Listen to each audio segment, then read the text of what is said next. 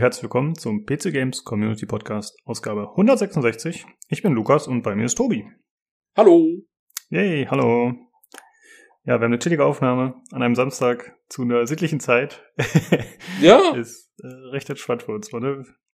fast noch Frühstückszeit. Brunchzeit bei mir. Ja, bei dir auf jeden Fall, bei uns äh, 17 Uhr gerade. Ist entspannt auf jeden Fall. Äh, ja, was haben wir für Themen? Wir sprechen über das äh, Knights of the Old Republic Remake, über Amazons Herr der Ringe RPG, außerdem über das frisch angekündigte Test Drive Unlimited Solar Crown und die Mod Portal Reloaded. Ähm, erstmal sprechen wir darüber, was wir letzte Woche so gemacht haben. Tatsächlich haben wir schon gesagt, wir haben beide nicht viel gespielt, aber du wolltest noch irgendwas äh, zu dem lustigen Cover erzählen, das du letzte Woche geschraubt hast mit Jan. Ja, ich, ich wollte mich entschuldigen, weil ähm, ich habe dieses, also ähm, der Jan hat ja das Cover gemalt und ich habe es noch ausgemalt und dann habe ich mich komplett vertan, weil ich irgendwie mich falsch an die Ameisen erinnert habe. Und ich dachte, es wären Cranberry Ants gewesen und nicht Raspberry Ants. und ich dachte schon, wir haben das während dem Podcast falsch übersetzt und Cranberry Ants als Himbeerameisen übersetzt. Ja. Und dann habe ich gedacht, wenigstens aufs Cover schreibe ich es richtig und deswegen habe ich Preiselbeerameisen aufs Cover geschrieben. Aber es stellt sich aus, waren doch Raspberry Ants, also waren es doch Himbeerameisen und meine Preiselbeerameisen waren falsch. ja. Und jetzt bin ich tief getroffen. Das sind die klassischen Übersetzungsfehler, die halt so passieren in der Wissenschaft. ja, ich konnte ja leider den Upload nicht äh, übernehmen. Ich war unterwegs, äh, quasi dann gezwungenermaßen sogar auf äh, Social Media Detox, weil ich hatte sonst nur den Laptop von einem Kollegen manchmal nutzt, aber der ist abgeraucht. Und ja, der- und du hast ja das keinen, du hast ja kein, keine Smart Devices oder so, die du irgendwie mitnehmen kannst. Ja, aber das, wird mir doch nichts helfen, ganz ehrlich. Also ich hätte keine Lust, einen Podcast mit dem Handy hochzuladen. Ja, ich hätte es ja mit seinem Handy theoretisch machen können, aber nee, lass mal. Du unterschätzt die Power der Smartphones. du unterschätzt, glaube ich, bei der Power, wie ich mit äh, Smartphones umgehe so Mini-Devices mit Touchpad und so. Ach, das ist schrecklich. Ähm, ja, ja, auf jeden Fall war das gut, dass wir es auch noch hatten und ich äh, fand das Cover sehr witzig. Ähm, Ja, trotzdem dürfen wir keins mehr machen anscheinend. Das wurde uns schon untersagt.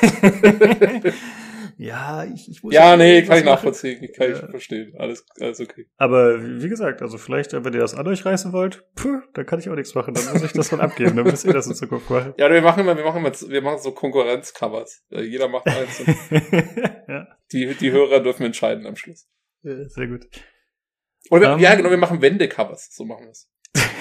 Für, für die Leute, die sich, ihre, die, ja. die sich ihre Podcasts noch auf CD brennen und dann kriegen sie Wendecover. Äh, Die gute alte Wendecover-CD, wo jede Seite beklebt wird. genau. ja.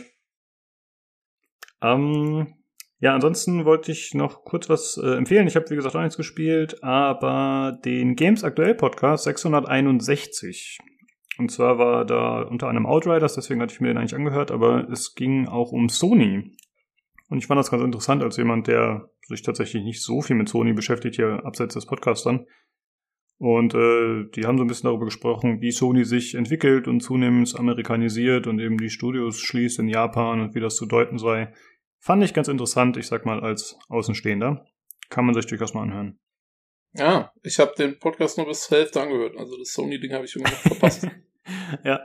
Ja, für mich war es in erster Linie interessant, weil es mir nicht so bekannt war. Also ich wusste zwar, dass die da zum Beispiel Studios geschlossen haben in Japan und so, aber dass sich das äh, so auswirkt angeblich, war mir nicht klar. Ja, ich meine, die mutmaßen da ja auch nur mehr oder weniger, ne? Die stochern genauso wie wir im Dunkeln. Ja. Ja, Die haben jetzt auch keine Insider-Infos, aber die haben zumindest, glaube ich, mehr Wissen über Sony als ich und deswegen fand ich es ganz interessant.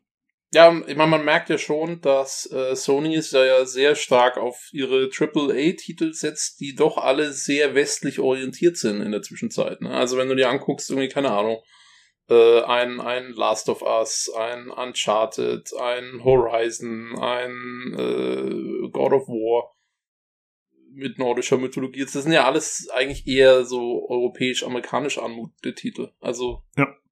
So die richtig großen japanischen Sachen, weiß nicht, was sie halt früher noch immer, was immer so ihr Ding war. Ähm, das machen die eigentlich gar nicht mehr so, ne? Nee, stimmt nicht mehr in dem Ausmaß, ja. Ist absolut richtig. Ja, mal schauen, wie sich das entwickelt in Zukunft, ob dann tatsächlich nur noch westliches Zeug kommt. Ich meine, es gibt ja immer noch so Sachen wie Monster Hunter und so, aber die sind dann ja auch mittlerweile auch im Westen angekommen irgendwie und auch ein bisschen zugänglicher geworden. Und das ist jetzt auch kein Sony Exclusive. Ich wollte gerade sagen, die japanischen Sachen, obwohl war das nicht eigentlich schon immer so? Also ich meine, ich man kennt ja jetzt zum Beispiel, keine Ahnung, so Final Fantasy VII zum Beispiel war früher ja auch ähm, ein absoluter PlayStation-Titel, aber es ist ja kein Sony-Titel gewesen. Also es, mhm. das war ja auch, es war schon immer, glaube ich, äh, wer macht das jetzt? Square Enix? Ja, Square. Final Fantasy, ne? Ähm, genau, und ähm, ja, deswegen, keine Ahnung, müsste man mal noch etwas zurückverfolgen. Aber ähm, ja, also sie sind auf jeden Fall gerade, finde ich, äh, in den mit der PS4-Generation sind sie sehr, sehr stark westlich orientiert worden. Mit der PS3 auch schon zu einem gewissen Grad. Ich find's gut, ich kann mit dem Asia-Zeug eh nichts anfangen. ist voll okay. ja, ich tatsächlich auch äh, weniger, muss ich zugeben. Äh, manche Games, aber grundsätzlich ist das auch nicht so meins.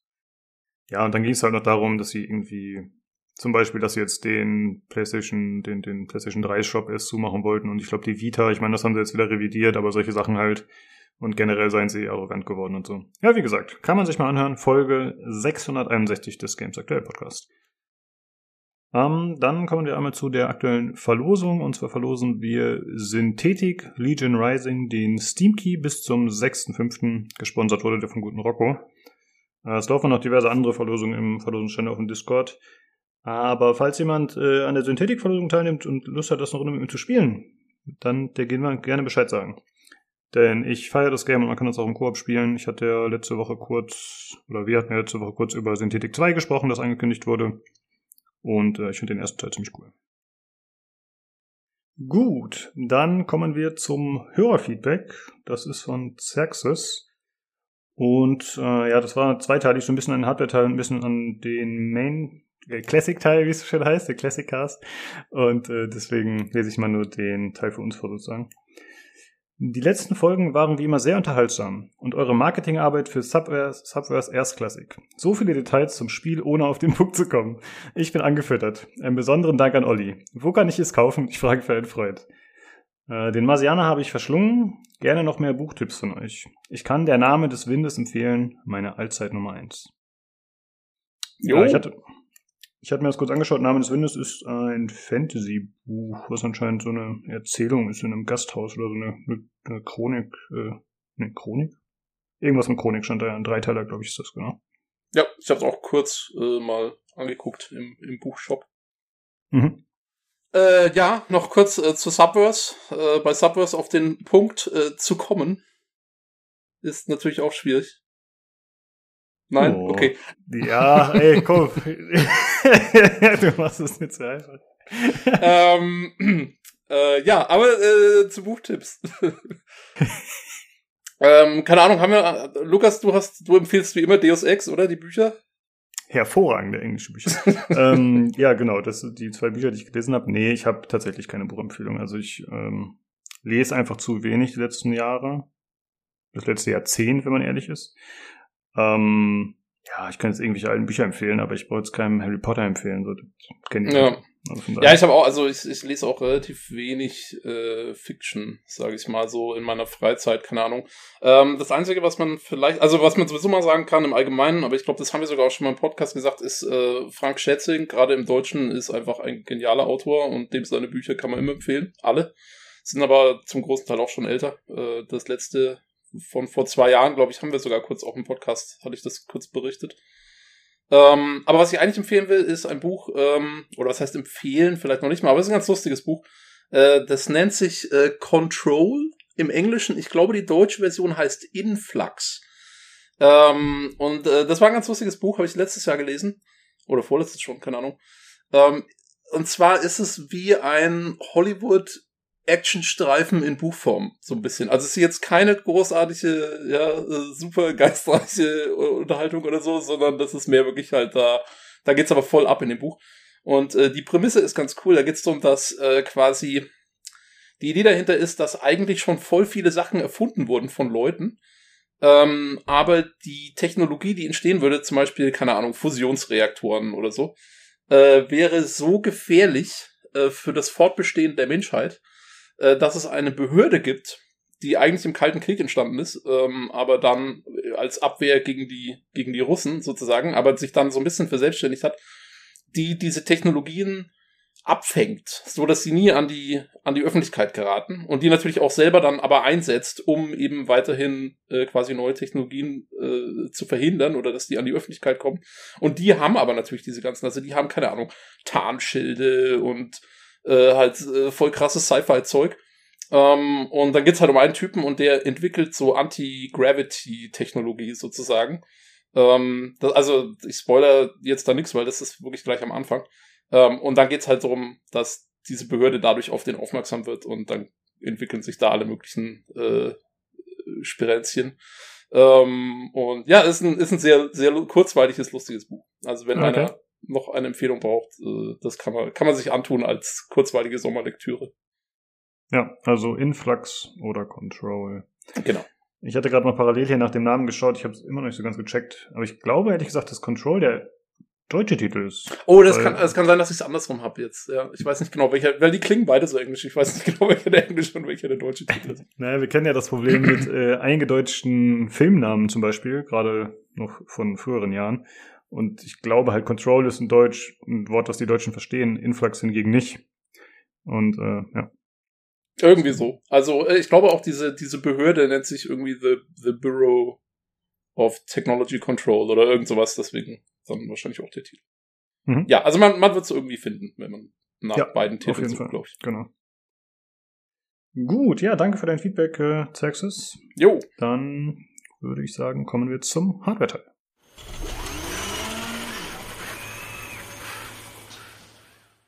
So, da bin ich wieder und bei mir ist einmal der Nino. Servus. Und außerdem Jan. Hallöchen. Hey, äh, wir haben heute eher eine gemischte Tüte, viele kleine Sachen, die wir ansprechen, äh, kein übergeordnetes Thema. Aber ich hatte ja vorhin schon das äh, Feedback von Xerxes vorgelesen und das war, wie gesagt, zweiteilig und es gab auch noch was zum Hardware-Teil. Äh, zum einen hat er eine Anschlussfrage an die letzte Folge mit dem Simracing in VR. Äh, kann man sich Lenkrad und Pedale in VR anzeigen lassen oder ist man dann blind? Äh, da ist ja der Philipp schon auf eingegangen im Channel und auch der Dom hat da noch was dazu geschrieben. Und äh, anscheinend kann man sich das Ganze nicht anzeigen lassen in VR. Also man muss, äh, Philipp hat gesagt, man kann es entsprechend ausrichten, dass das äh, dementsprechend zentriert ist und dass man dann halt da, wo die Pedale in VR sind, dass sie dann da in echt liegen. Und dann kommt man zumindest ganz gut klar damit. Aber ich habe mich eh schon gefragt, also meint ihr, das ist so notwendig, dass man die sieht? Weil eigentlich, wenn ich auf der Tastatur tippe oder Auto fahre, dann mache ich das ja auch eher intuitiv als alles andere. Ja, genau. Also ich gucke jetzt nicht beim, beim Einkuppeln runter. Genau. Oder beim Auskuppeln. Ja. Das mache ich jetzt auch im normalen Leben nicht. Ja, und die, äh, die Pedale laufen ja auch nicht weg in der Regel. Also die sind ja da, wo sie sind. Und ich weiß nicht, ob du genau. schon mal ein, äh, ein, Lenkrad benutzt hast. Das muss auch nicht VR sein oder so, aber wenn du zum Beispiel ein Lenkrad an, ähm, anschließt und dann irgendwie ein, weiß nicht, sowas wie Dirt 2, da habe ich mal probiert, ähm, Du kannst es so einstellen, dass die Lenkradbewegung quasi eins zu eins, beziehungsweise ist es in der Regel so eins zu eins das, was du am Bildschirm siehst. Also da muss da jetzt nichts irgendwie aus der Realität durchscheinen. Das ist schon so ziemlich nah an der Realität, wenn du an dem Ding rumrötelst. Ja. Also wenn du das um die Vierteldrehung machst, macht das auch im Bildschirm die Vierteldrehung. Also das ist quasi das Lenkrad. Genau. Okay, und äh, sein Vorschlag für den Hardware-Teil war Monitoreinstellung optimieren, Farbe, Helligkeit, Kontrast, HDR und so weiter. Und äh, dessen nehmen wir uns heute mal an, zumindest in Maßen. Und der Jan hat da ein bisschen was vorbereitet. Äh, genau, Vorbereitung, Dankeschön. nee, also wir machen da jetzt nicht so eine Wissenschaft raus. Wir haben uns das äh, gegenseitig so in 30 Sekunden beantwortet und wir strecken das jetzt gierig und machen noch Werbung zwischendrin. ähm, wir, also ich persönlich mache das jetzt so, wenn ich jetzt irgendwie einen Monitor habe, dann kommt es halt drauf an, was es jetzt für ein Pendel ist, irgendwie VA, IPS und dann eigentlich auch nur, wenn du ähm, zwei unterschiedliche Varianten von Monitoren nebeneinander hast, dann stelle ich die halt so ein, dass es ungefähr gleich aussieht. Wenn du jetzt einen normalen Monitor hast, also jetzt nur ein, ein so ein Ding oder zwei gleiche Geräte, dann ist es halt einfach, weil die zeigen in der Regel auch das gleiche in der unterschiedlichen Güte an. Und ich persönlich gehe dann einfach auf die Internetseite lagom.nl und dann gibt's da einen LCD-Test. Das ist eine Internetseite. Äh, die macht da jetzt nicht irgendwie die Monitoreinstellungen, aber ich klicke mal kurz. Die hat zum Beispiel aber unterschiedliche Subkategorien. Also zum Beispiel sowas wie Kontrast oder Black Level, White Saturation, also diese Weiß Level. So, und dann klickt man sich einfach mal durch den Kontrast durch und dann schiebt man im Wesentlichen die Regler, also von den Treibern Regler würde ich die Finger lassen, weil die sind sehr, sehr aggressiv. Also wenn ich bei Nvidia irgendwie, weiß nicht, die Farbeinstellung von 50 auf 53 mache, dann klippt da schon einiges. Und das ist nämlich auch genau die Frage, beziehungsweise die Antwort, die man sucht. Klippt da irgendwas an den Farben? Also bei Kontrast sind so Farbverläufe. Und äh, dann stelle ich in den Monitor quasi den Kontrast so hoch ein, wie es geht, ohne dass es klippt. Und klippen sieht man dann, dass die Farben quasi am rechten Rand nicht mehr unterscheidbar sind am, ja, am rechten Rand, sondern äh, die gehen dann quasi in eine Farbe über. Und dann wird dann quasi insgesamt das Farbniveau so hochgeblasen, dass du dann quasi im Wesentlichen halt die Unterschiede nicht mehr siehst. Und das gleiche macht man im Wesentlichen bei Black Level und White Level. Also das heißt, du klickst dann auf, auf, äh, auf, auf Black Level und dann siehst du, okay, die ersten Stufen, die sind schwarz oder nah schwarz und dann irgendwann so ab weiß nicht, so Stufe 2, 3, 4 solltest du schon so äh, leichte Auffällungen sehen. Und äh, wenn du dann natürlich ab Stufe, also bis Stufe, weiß nicht, 14 oder 15 alles schwarz hast, dann ist was falsch. Also da musst du irgendwie da irgendwie einen Schwarzwert nochmal rumdrehen. Und das gleiche wieder mit äh, Kontrast- oder Weißwerten auf der anderen Seite der Skala. Also das heißt, wenn du da irgendwie so ab, weiß nicht, 250 schon alles weiß siehst, dann ist da auch irgendwas falsch. Also so, so zumindest mal so 252, 53, 54, das ist schon nahe weiß. Da kannst du es noch so ganz leicht durchschimmern lassen und dann ist es auch okay. Und das ist im Wesentlichen die Antwort. Also ich gehe halt auf diese Internetseite lagom.nl und gucke das bei jedem Monitor im Grunde nur an, ob da irgendwie was komplett off eingestellt ist. Und dann der letzte Schritt ist im Wesentlichen, dass ich mir den Weißabgleich so einstelle, wie ich das gerade möchte bei Fernsehen kann das manchmal so sein, dass die so ein bisschen seltsam sind, was den Weißabgleich angeht. Bei Monitoren hast du das Problem in der Regel nicht. Bei Fernsehen muss man immer, immer gucken, ob man da irgendwie für einen PC-Betrieb das nicht mehr auf Mittel hat. Normalerweise sind die quasi kalibriert so auf warm 1, warm 2 oder irgendwas. Aber das ist mir für einen PC einfach zu, zu warm, weil dann ist weiß halt nicht mehr weiß. Das ist irgendwie dann so gelblich und das mag ich dann nicht. Jo. Ja, ich habe äh, längere Zeit äh, den Nachtmodus benutzt, wie er heißt. Ich glaube, mhm. Nachtmodus, ne? Und da wird ja auch alles furchtbar gelb. Also zu Hause ging das auch nicht klar, auf der Arbeit ging es irgendwie, aber ich muss sagen, man sagt ja nicht umsonst, dass dieser Nachtmodus ja dazu führt, dass man eben abends nicht so viel Blaulicht abkriegt sozusagen und dass man eben ein bisschen weniger aufgedreht ist sozusagen. Und das habe ich auch gemerkt bei der Arbeit, also dass ich tatsächlich da ein bisschen träge wurde dann. Ja, also habe ich auch mal kurz ausprobiert und man gewöhnt sich da auch dran, aber ich habe da jetzt nicht das nicht weiterverfolgt, weil ich hatte jetzt keine großartigen Probleme mit einzuschlafen zum Beispiel. Ja, also ich mache es nicht viel, nicht viel anders als Jan. Ich muss halt ähm, relativ einfach sagen, ich mache es nur, wenn ich keine Monitoreinstellung finde, die mir grundsätzlich gefällt. Vielleicht bin ich da ein bisschen genügsamer, was die Farben angeht. Aber grundsätzlich ist mir halt das, also mir persönlich das Allerwichtigste, dass ein Schwarz kein Grau ist und nicht durchleuchtet. Und ähm, das kriegst du meistens schon mit einem ordentlichen Panel hin. Ähm, ich bin da, äh, wie gesagt, extrem genügsam. Also ja. wenn man das noch komplett übertreiben wollen würde. Es gibt zum Beispiel von Hardware Unbox so ein irgendwie, weiß nicht, halbe Stunden Video, wie man quasi seinen Monitor einstellt. Das müsste ich mir mal rausschreiben, das können wir vielleicht da verlinken. Auch ohne jetzt irgendwie ein Kalibrierungsgerät, was ja jetzt auch irgendwie, ich glaube, 100 plus Euro oder so kostet, je nachdem, wenn man es denn gebrauchen wollen würde. Und das ist dann eigentlich auch ganz okay, so als Anleitung. Dann kann man sich das noch so ein bisschen anschauen. Mhm. Ähm, bezüglich HDR vielleicht noch, ich habe mir mal ein paar Videos dazu angeschaut, weil ja irgendwer vor ein paar Wochen schon mal danach gefragt hatte. Ich glaube, Pete war es oder so. Ähm, der meinte auch, wie sieht's aus mit HDR, könnt ihr mal dazu was erzählen?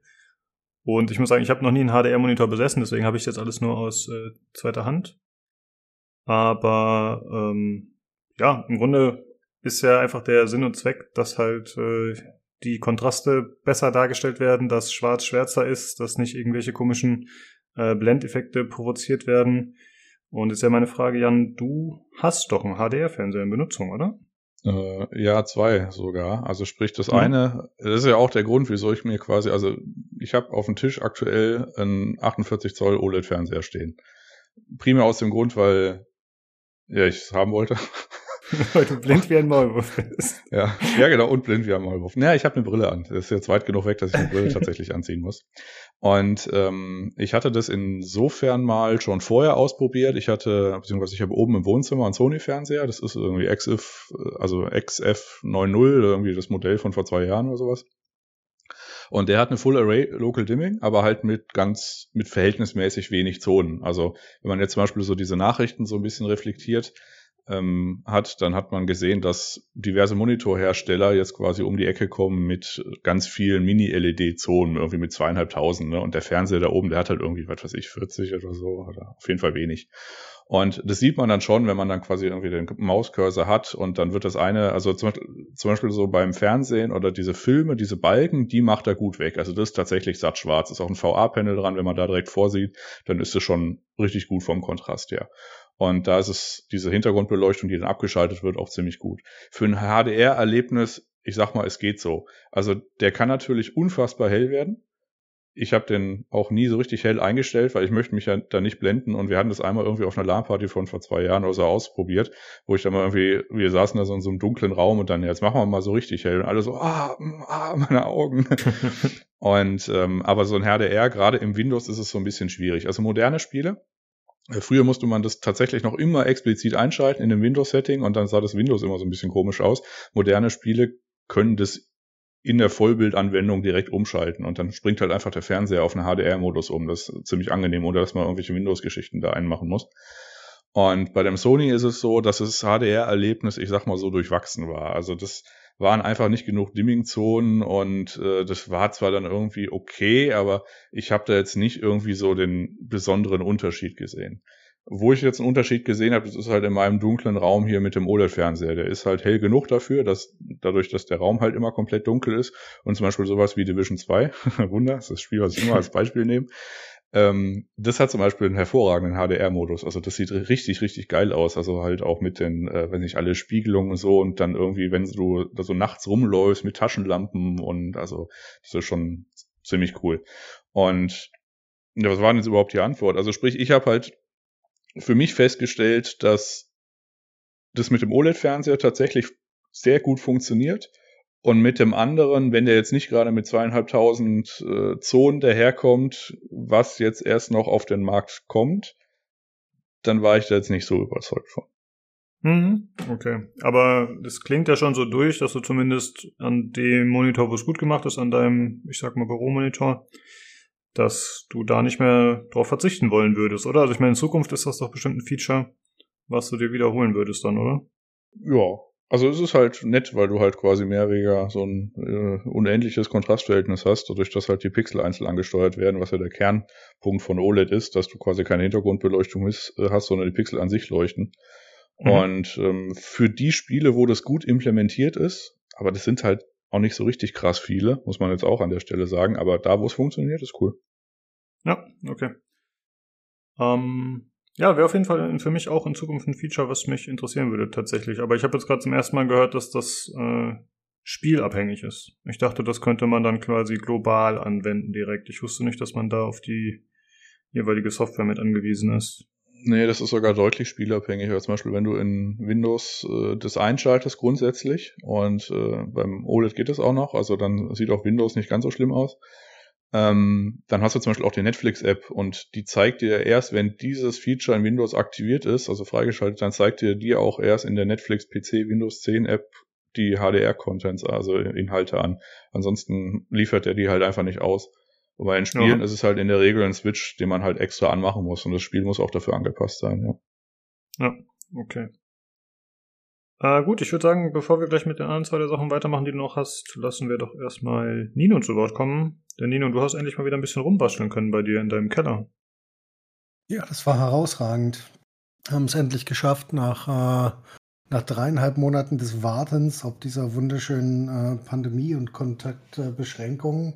Ähm, war der liebe Matt bei mir, bekannt unter dem äh, Discord-Namen der Tscheche. Und wir haben es tatsächlich geschafft, seinen 2017er, ähm, ja, fast eigentlich eher 2016er ähm, Over-the-Top-PC mit einem 7900X von Intel äh, Prozessor und einer 1080 Ti in das äh, glorreiche Jahr 2019 zu heben, indem wir äh, nämlich tatsächlich äh, eine 2080 Ti äh, für die wundervollen RTX-Effekte anbringen konnten und ähm, den äh, CPU gegen das äh, Flagship der Zen 2 Architektur von äh, äh, AMD ausgetauscht haben und ihm damit 16 Kerne mehr gegeben haben, äh, 6 Kerne mehr gegeben haben, von 10 auf 16, was äh, sehr angenehm ist. Ähm, war natürlich wieder ein, äh, ein, ein, ein, Wasserkühlungsprojekt, also ähm, Metz PC ist komplett äh, wassergekühlt. Ähm, zum Glück war die Grafikkarte schon vorbereitet, das musste ich nicht machen. Ich kann mich noch dran erinnern, dass ich sehr Blut und äh, Schweiß und Tränen geschwitzt habe bei ähm, der 3090, die ich auch für einen äh, Kollegen vom Discord umbauen musste auf Wasserkühlung, die eher so anstatt mit Wärmeleitpads mit äh, 3M-Tape ähm, äh, festgeklebt war und ich bei jedem Moment Angst hatte, dass ich irgendwas von der PCB reiße. Das war also ganz entspannt. Wir haben nur, äh, haben nur knapp fünf Stunden gebraucht, mussten gar nicht großartig was anpassen. Die beiden Wasserblöcke waren zum Glück ähm, fast baugleiche Alpha-Cool-Wasserblöcke ähm, für die GPU. Und äh, die CPU war auch nur so zwei Zentimeter off vom vorherigen, ja, X299 Serverboard. Das war, das war ganz angenehm und ging relativ schnell.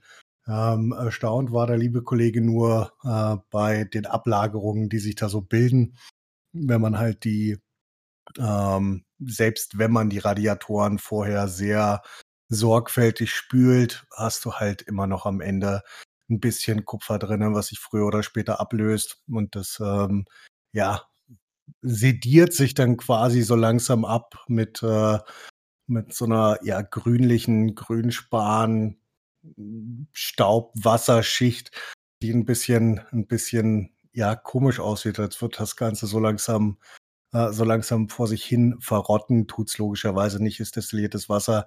Kann eigentlich nicht großartig passiert. Kann eigentlich nichts großartig passieren. Hat alles beim ersten Mal geklappt, gab keinen Leak, gar nichts. War wirklich herausragend. Wir waren dann, ja, in fünf Stunden durch. Gab noch mal ein kleines Audio-Upgrade dazu. Ähm, das war auch ganz okay. Mhm. War wirklich schön, mal wieder ein High-End-PC anfassen zu können in diesen sehr, ja, ähm, eingeschränkten Zeiten, was das ja. angeht. Äh, da wollte ich noch was zu fragen. Und zwar habt ihr, das war jetzt eher so ein bisschen Hardware-Tauscherei, wenn ich das richtig mitbekommen habe. Also ihr musstet jetzt nicht äh, irgendwie bei eBay oder so was zu extrem überteuerten Preisen kaufen oder wie war das? Es ist relativ einfach. Die ähm, äh, CPU und GPU sind aus äh, dem anderen super-duper Kriegsgeräterechner von dem lieben Kollegen Xadas. Ähm, da wurde also nichts nix verkauft oder gekauft, muss man nichts machen. Logischerweise gehen jetzt, äh, gehen jetzt die Sachen, also die 1080 Ti und der 7900X werden dann ähm, aussortiert. Die behalte ich nicht mehr auf Lager oder auf Halde. Aber die Sachen waren noch da, die haben hier tatsächlich dreieinhalb Monate rumgelegt. ja. ja, aber ist doch cool, dass du mal wieder was äh, machen konntest. Und ja, die dreieinhalb Monate rumliegen haben mir halt auch wehgetan, weil ich ja jeden Moment Angst hatte, dass äh, die Hardwarepreise wieder fallen, was sie aber immer noch nicht tun. Zum Glück. Also ist, das alles, ist, das, ist, das also alles nicht so schlimm. Ja, aus meiner Warte ist es äh, tatsächlich dann gar nicht so schlimm. Ähm, aber ja, ist halt blöd. Ja. Und ansonsten hast du noch was mit deinem äh, Keyboard wieder rumgebastelt? Ja, mein ortholineares Keyboard ist endlich fertig. Ich habe es also geschafft, nachdem ich äh, knapp anderthalb Monate äh, auf die Teile gewartet habe, innerhalb von äh, fünf, sechs Tagen das entsprechende ähm, das entsprechende Case, was für eine 6% ähm, Keyboard war, auf dieses äh, ja, 42% Keyboard ortholinear herunter bauen, bisschen sägen, neu kleben, verspachteln, ähm, schön machen, weil ich hatte ja nur äh, PCB und Keys bekommen. Und das benutze ich jetzt zumindestens äh, zum Spielen. Für die Arbeit ist es halt leider wirklich nichts, weil kein NumB-Block dran ist und du tatsächlich die ähm, auch gar keine Nummernziffern hast. Also es geht erst äh, bei der äh, Taste Tab los. Ist ein bisschen schwierig, weil man sich auch äh, dran erst gewöhnen muss, dass in dem ja Viertel so breiten Spacebar ähm, rechts und links ähm, die FN-Funktionen sind, was aber bei der Tastatur tatsächlich ähm, deutlich entspannter ist, als ich erwartet habe. Also du hast jetzt nicht wie bei einem 60-Person-Keyboard ähm, die FN-Taste, die du drei oder viermal durchcyclen musst, um dann zur, zur richtigen Doppelbelegung zu kommen, sondern du hast halt rechts und links ähm, jeweils ähm, Raise- und Lower-Tasten, wo du halt ähm, die drei Grundfunktionen, also normal, ähm, dann quasi das äh, zweite Layout und das dritte Layout äh, der Tastatur durchschalten kannst. Ähm, ja, allerdings für die Arbeit ist es halt aufgrund des fehlenden äh, Nummernblocks immer noch nichts, aber es ist eine herausragende Typing-Experience äh, und äh, Gaming-Experience auf äh, Kale Super Silent Clear Switches. Das muss ich tatsächlich zugeben. Und wenn ich die irgendwo in einem richtigen Keyboard oder einem Full-Size-Keyboard bekommen könnte, würde ich äh, da tatsächlich nochmal auf einen äh, Full-Size-Keyboard in dieser Variante ähm, switchen. Aber es ist sehr schön, war halt meine, meine, äh, meine Bastelarbeit über die letzten Monate. Ja, ist finde ich auch sehr nett geworden mit diesem Holzrahmen. Ich habe das gerade mal in dem Hardware-Channel angepinnt, also Ninos Hardware-Ecke. Da habe ich das Bild mal angepinnt. Das heißt, wenn sich das jemand anschauen will, könnt ihr das da nochmal sehen. Sehr nett auf jeden Fall. Ich habe an der Stelle übrigens noch schlechte Nachrichten für dich persönlich, Lukas. Hm. Meine Wooting-Tastatur, das wird wahrscheinlich erst so Juni, Juli werden. Oha. Ja. Okay, aber da, da haben wir eh schon mal auf dem Discord drüber gesprochen, dass da vielleicht doch nicht so alles ist, wie wir uns das erwartet haben. Mal gucken. Aber ich Was? bleibe gespannt. Das wird alles fantastisch. halt also, nur später. Hallo? Ich wollte gerade sagen. Ja, gut, gut. Äh, okay, das war, glaube ich, Linus-Zeugs. Äh, Jan, was hattest du noch auf dem Zettel? Ähm, ja, ich glaube, das Damokles-Schwert mit dem, mit dem Undervolting, das machen wir mal wann anders. Ich kann ja nur mal kurz rezitieren mit dem, ähm, äh, also mein Projekt der Woche war im Wesentlichen ein Flashen eines Custom-ROMs auf mein Mobiltelefon. Ich habe nämlich ein Android One-Gerät, als es die noch gab, mit quasi drei Jahren Updates und die sind jetzt rum seit Mitte letzten Jahres. Das ist ein Xiaomi Mi A1 und dann habe ich mir dann quasi Lineage OS installiert und ist ein bisschen bekloppt in dem speziellen Fall, weil es irgendwie so zwei ROM-Slots gibt und das ist ein bisschen seltsam, aber wenn man sich einfach nur das, äh, also es gibt halt so eine Anleitung da und dann lädt man sich einen Treiber für, für Windows runter und startet dann quasi so ein paar Befehle in der Konsole und dann startet man quasi auf dem Handy so sein Recovery und das Recovery flasht dann das ROM und dann bootet das Ding und das war's. Also im Gegensatz zu früher ist es gar nicht mehr so richtig mit Schmerzen verbunden. Also das war eigentlich, wenn man es einmal verstanden hat, was man da eigentlich macht mit der Anleitung, dann war es eigentlich relativ easy. Und ist auch mittlerweile gar nicht so unkomfortabel, was jetzt diese Dinge angeht, weil die haben jetzt ein Over-the-Air-Update, also, also das ist ja auch schon seit Jahren, aber ich hatte halt seit Jahren das nicht mehr installiert. Ich habe es jetzt halt nur mal gemacht, weil ich Android 10 haben wollen, äh, also wollte, weil die so einen globalen Dark-Modus haben. Und das äh, gibt's halt mit Android Frage, 9 nicht. Sorry. Ja. Was heißt Over-the-Air? Ich als äh, das ist äh, direkt vom Telefon. Also das heißt, du kannst in einem Telefon einen Updater ansteuern und dann äh, checkt er nach Updates, und dann kannst du das runterladen und dann äh, startet und dann installiert er das, startet das Telefon neu und hast die neue Version. Ah, okay. Also du musst da jetzt nicht irgendwie großartig rumhampeln mit irgendwie wieder an PC und dann wieder was anderes flashen oder so, sondern du machst halt einfach drüber. Hm? Hm. Ja, und jetzt habe ich ein äh, ein neueres Android, also halt Android 10 jetzt mit diesem Dark Mode und halt den Sicherheitspatches und allem und ja, es funktioniert so grundsätzlich. Ja, auch, also Dark Mode ist das Beste. Hm? War auch interessant, als wir uns drüber unterhalten haben, weil das letzte Mal, als ich äh, eine ROM auf einen äh, Android-Handy geflasht habe, war äh, 2010. Also, dass das tatsächlich schon eine Dekade her ist, dass ähm, mich in meiner Hardware-Vorleit dann irgendwann dazu entschieden habe, einfach Apple-Geräte zu nutzen. War aber interessant, äh, das nochmal zu hören, vor allem nach dieser langen Zeit, in der ich das als nicht mehr notwendig empfunden habe. Ja. ja, also halt wie gesagt, ich hatte das, das ist bei mir auch durchaus Jahre her gewesen. Das letzte, wo sich dann, wo ich das richtig installiert habe, das war ein Galaxy S2. Da habe ich dann den Vorgänger, also von Lineage OS, äh, ist ja eigentlich Cyanogen Mod, mal ganz früher gewesen und äh, dann gab's halt noch irgendwelche anderen Projekte. Also das ist ein, ein, äh, ein Wildwuchs an Custom-ROMs und wenn man jetzt ein Telefon hat, was nicht ganz obskur ist, dann ist die Wahrscheinlichkeit groß, dass man jetzt nicht auch Lineage hat, sondern halt irgendein anderes System und es ist dann halt irgendwie von der Oberfläche her anders oder hat noch so ein paar äh, andere Funktionen drin. Also das ist ganz lustig, was man äh, da noch irgendwie aus dem Gerät rausholen kann. Und der Punkt ist einfach dadurch, dass, äh, also wie gesagt, ich habe halt keine Updates mehr bekommen und vor allem keine Version, also keine Sicherheitsupdates mehr und keine Versionsupdates mehr. Und dann habe ich mir halt, ja gut, dann kann ich mir auch direkt ein anderes äh, ROM drauf flashen. Und dann habe ich es halt wieder. Also ich zumindest mal die größere Hauptversion. Davor hatte ich auch Nexus 5, das ist dann einfach, äh, das wurde dann geupdatet und dann ist es irgendwie nach, äh, weiß nicht, fünf Jahren mir auf die Fliesen gefallen, da war es halt hin und dann musste ich mir halt ein neues holen.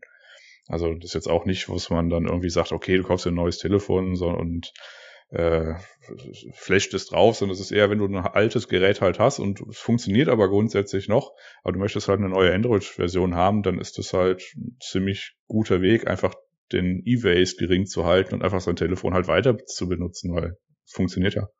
Ja, gute Sache auf jeden Fall. Okidok, äh, damit haben wir auch, glaube ich, die Themen für heute. Äh, Nochmal vielen Dank an dich, Xerxes, für die Fragen, das Feedback. Äh, ich hoffe, wir haben alles zu deiner Zufriedenheit beantwortet. Wenn noch mal was sein sollte, dann schreib nochmal auf den Discord. Dann versuchen wir ja. da nochmal drauf einzugehen. Hm? Ich sehe noch einen Punkt, der mir besonders wichtig ist, weil meine Mutter hat mir was beigebracht diese Woche. okay. Nämlich, wenn man die Windows-Taste und Punkt drückt, dann öffnet sich der, äh, der Emoji-Selektor von Windows. Und dann kann man sich da Emojis raussuchen und vor allem auch so Sachen wie, weiß nicht, also auch so äh, ASCII-Emojis und wenn man dann noch weitergeht, äh, die Schnellwahl für Promille und äh, irgendwelche Sonderzeichen. Und das fand ich schon ziemlich beeindruckend. Ich so, oh, danke, Mama. Probiert ihr es gerade aus oder wieso still? Ja, herausragend. Äh. Okay. Achso. Ja, ich habe auch gerade drum probiert. Ähm, ja, sauber. Hardware-Tipps von Muttern. Sehr gut. Ja, so die besten. Ja. Wie schon meine Mutter immer gesagt hat, Custom ROM lohnt sich immer für Dark Mode. Ja, okay. Dann, äh, ja, wie gesagt, vielen Dank, Texas. Äh, wenn noch andere Fragen sind, auch von anderen Usern, gerne wie immer im Hörerfeedback-Channel loswerden oder im Hardware-Channel. Und dann nehmen wir uns der Themen gerne an, insofern wir einigermaßen qualifiziert sind. Oder Lust Gut, drauf haben. Genau, oder das, klar, das bleiben wir uns immer vor. Äh, ja, dann wie immer, vielen Dank, Jungs, für eure Zeit und dann sprechen wir uns nächste Woche wieder. Macht's gut. Tschüssi. Reingehauen.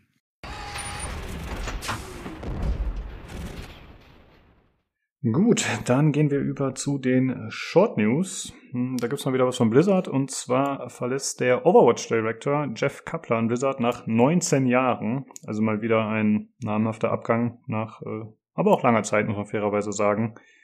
Äh, mal schauen, wie sich das entwickelt für Overwatch 2 vor allem. Äh, es gibt natürlich schon jemand, der an seine Position gerutscht ist. Den Namen habe ich mir gerade leider nicht notiert. Äh, und dann gab es des Weiteren die Nachricht, dass äh, Fugu Home Entertainment den Entwickler Stroim onkauft. Das sind die, die Space Hike Deathwing gemacht haben oder eben demnächst auch Necromunda Hired Gun veröffentlichen werden. Äh, also es scheint Fugu zumindest da Potenzial zu sehen. Jo. Das waren die Short News. Und dann äh, machen wir weiter mit den anderen Themen. Ähm, Amazon hatte ein Herr der Ringe-Spiel entwickelt, schon seit längerer Zeit. Äh, die haben seit 2019 mindestens daran gearbeitet. Äh, und zwar haben sie da mit dem äh, chinesischen Entwickler Li Yu zusammengearbeitet. Und das war dann eben eine Kooperation. Äh, das entstand wohl daraus, dass Li Yu zuerst irgendwie die Rechte haben wollte und dann ist Amazon hat sich da irgendwie mit äh, eingebracht, sage ich mal. Und äh, jetzt ist es aber so, dass äh, Liu Technologies Holding Limited, Limited, heißt das Limited? LTD? Äh, ich, keine Ahnung. Limited, okay. wahrscheinlich. Ja. Äh, dass die im Dezember 2020 von Tencent aufgekauft wurden, also dem Tech-Giganten da.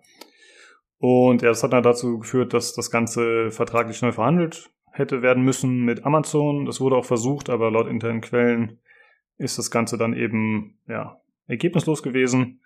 Und im Nachhinein hat Amazon da noch bestätigt, äh, ich, hier mein frei übersetztes Zitat, wir waren nicht in der Lage, uns zu einigen, um momentan mit der Entwicklung fortzufahren. Äh, ich meine, dieses momentan, das klingt ja so, als würde theoretisch noch die Möglichkeit bestehen, dass sie das nochmal aufgreifen. Aber das glaube ich ehrlich gesagt nicht. Ich denke mal, das ja, Ding ist durch. Ich finde es interessant in, im Zuge dessen, dass ja Amazon gleichzeitig im Moment diese Herr der Ringe Serie macht, die ja äh, irgendwie super teuer ist äh, und so weiter, wo sie ja die Rechte gekauft haben von den Tolkien-Leuten für 250 Millionen. Ähm, und das wird ja ein Riesending da, diese Amazon-Serie. Mhm. Und äh, aber anscheinend ist ja dieses Spiel ist ja komplett losgelöst davon. Das ist ja wohl was völlig anderes. Und äh, ja, aber ist irgendwie lustig. Also, keine Ahnung. Vielleicht ist jetzt der Moment für Amazon, Dedelic zu übernehmen, um Gollum zu veröffentlichen. genau. Ganz ehrlich, Gollum immer noch besser als alles, was Amazon abgeliefert hat bis jetzt. Wahrscheinlich, ja. Stimmt. Also ja, leider wieder, äh, ja, kann man das so sagen, eine Kerbe im Bettpfosten von Amazon. Aber irgendwie falsch. Also es äh, geht weiterhin nicht gut voran mit den Amazon Game Studios. Ja. Mal gucken, was der nächste Fail wird, sag ich mal. Das ist jetzt, also, hm? Eine Kerbe im Bettpfosten ist richtig, nur dass Amazon halt ungefähr 180 Bettpfosten hat, die das Bett aufrechterhalten, auch wenn dieser Pfosten nicht mehr lange überlebt. Ja. Ja, also das ist, äh, haben wir schon zu Genüge, glaube ich, drüber gesprochen. Es ist echt äh, komisch, dass sie so fällen. Aber mal schauen, was sie als nächstes in Sack hauen. Gut, dann äh, machen wir weiter mit einer ja, überraschenden Bestätigung, was aktuelle Entwicklung ist, Tobi, das übernimmst du. Ja, äh, und zwar Knights of the Old Republic erhält eine Neuveröffentlichung in irgendeiner Form. Es ist noch nicht so ganz klar wie oder was.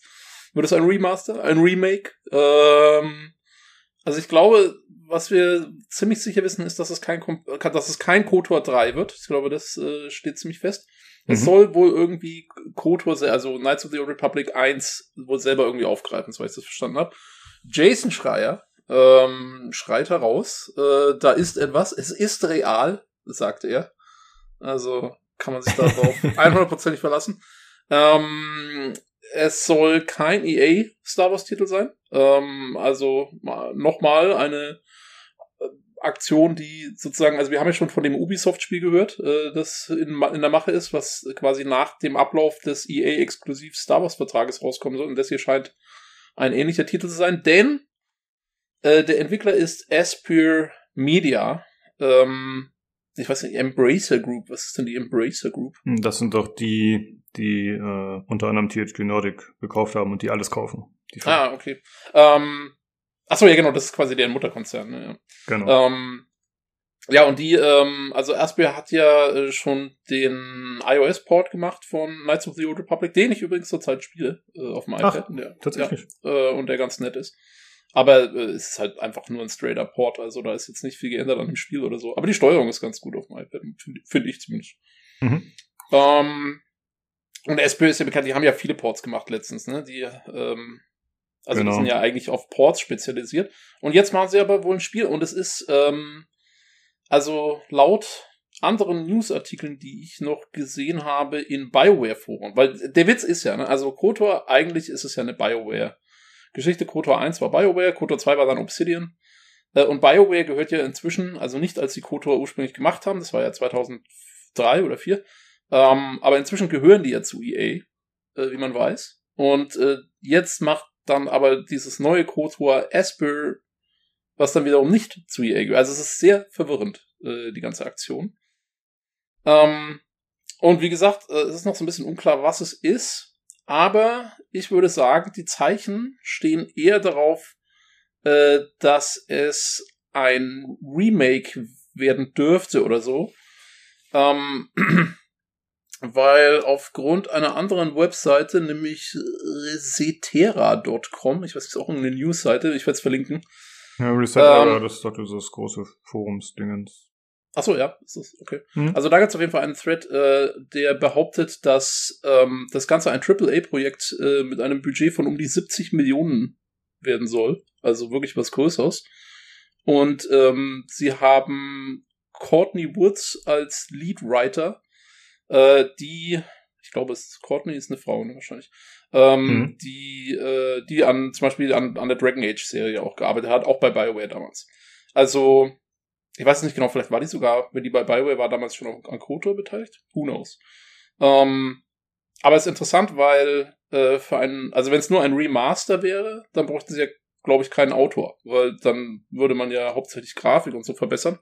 Und allein der Fakt, dass sie einen, einen Autor haben, und äh, ganz ehrlich auch, also fürs, wenn da wirklich 70 Millionen dahinter stecken, wenn das stimmt, äh, da, also das brauchst du ja eigentlich nicht für einen Remaster, sag ich mal. Da machst du ja wirklich ein neues Spiel wahrscheinlich. Und ja, ja äh, da darf man gespannt sein. Ich bin auf jeden Fall gespannt und ich würde mir tatsächlich ein Remake wünschen. Denn ich habe das Original nie gespielt. Und obwohl ich äh, Kotor nie gespielt habe, weiß ich, dass äh, zum Beispiel der Hauptcharakter Kyle Katan heißt, weil die Leute einfach einen ewig damit vollsülzen und weil alle sagen, das ist so geil. Und man soll das mal gespielt haben. Und dann hätte ich mal die Option, das im neuen Gewand zu spielen, was cool wäre. Du, du trollst mich jetzt aber gerade schon, oder? Nein. Was? Du trollst mich gerade nicht? Du willst mir ernsthaft erzählen, dass du glaubst, dass der Hauptcharakter von Kotor Kyle Katan heißt? Oh. Willst du mich verarschen, Mann? Was geht ab? äh, Habe ich da irgendwelche Namen durcheinander geschmissen oder?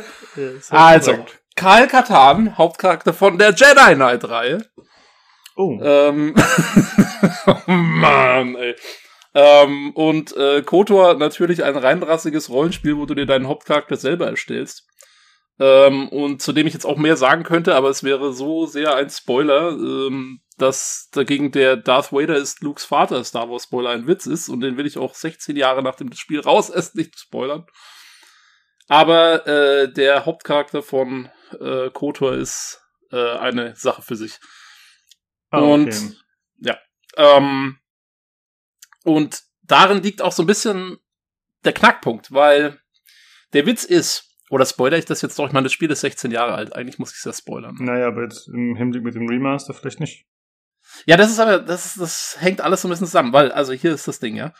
Es gibt auch Gerüchte, dass Disney mit Star Wars ähm, eine neue oder irgendwie eine Serie macht oder irgendwas, wo ein Charakter, ich sag jetzt mal ein Charakter aus der Ära der Alten Republik, also der KOTOR-Ära, äh, vorkommen soll, und zwar Re der, der dunkle Lord Revan, der da eine große Rolle spielt. Und Revan ist auch in Knights of the Old Republic, wer es gespielt hat, wird's wissen, ähm, eine zentrale Figur, die, sagen wir mal, auch mit dem Hauptcharakter verwoben ist. Und ist das nicht da ist mit dem jetzt, langen Gesicht, Revan? Äh, der hat auch mal so eine Maske auf. Ja, genau. So fast so eine ähnliche Maske wie hier der, der, der, eben das Emo-Kid aus den neuen Filmen. Wie heißt der? Der Kylo Ren, so ein bisschen Ja. in, Mhm. in die Richtung geht der. Ähm, ja, und jetzt ist die Frage, also äh, wie genau machen die das? Was wird aus Revan werden in dem Spiel? Wie sehr wird sich das am alten Kotor orientieren? Wie sehr wird sich überhaupt dann orientieren können, wenn der auch in der Serie auftaucht? Wie taucht er in der Serie auf? Kriegt er nur einen kleinen Cameo-Auftritt? Sieht man ihn? Spricht er? Was ist da los? Ähm, ich, wie gesagt, ich, ich halte es jetzt extra etwas vage, weil ich nicht auch nichts von dem Spiel spoilen will. Eigentlich, wenn die wirklich ein Remake oder Remaster machen, dann ja, also keine Ahnung, die meisten werden es eh wissen, was los ist. Aber es ist interessant. Also da bin ich mal gespannt, was wir da noch hören in den nächsten, im, im nächsten Jahr oder so, äh, in den nächsten Wochen, Monaten. Ähm, weil, keine Ahnung, also da ist jetzt wirklich alles offen, wie es Okay. machen, was sie machen. Ist interessant. Ja, gut, habe ich auch wieder was gelernt. Das wird auf jeden Fall abgespeichert. Ja, speichert ihr mal ab, dass Kai Katan nicht der Hauptcharakter von Kotor ist. Für mich war der das schon immer. Ei, ei, ich habe mir das ei, ei. genauso gemerkt, dass der das ist. Nein, Aber, äh, also ja. Jedi Knight, ähm, die Jedi Knight Spiele spielen ja sozusagen nach den, während und nach den, nach der Originaltrilogie. Und Knights of the Old Republic, deswegen heißt es der Old Republic, spielt 4000 Jahre vor den Filmen. Also, es sind nur 4000 Jahre dazwischen, Lukas. Das ist fast. Es überschneidet sich fast. Ja, na dann, gut.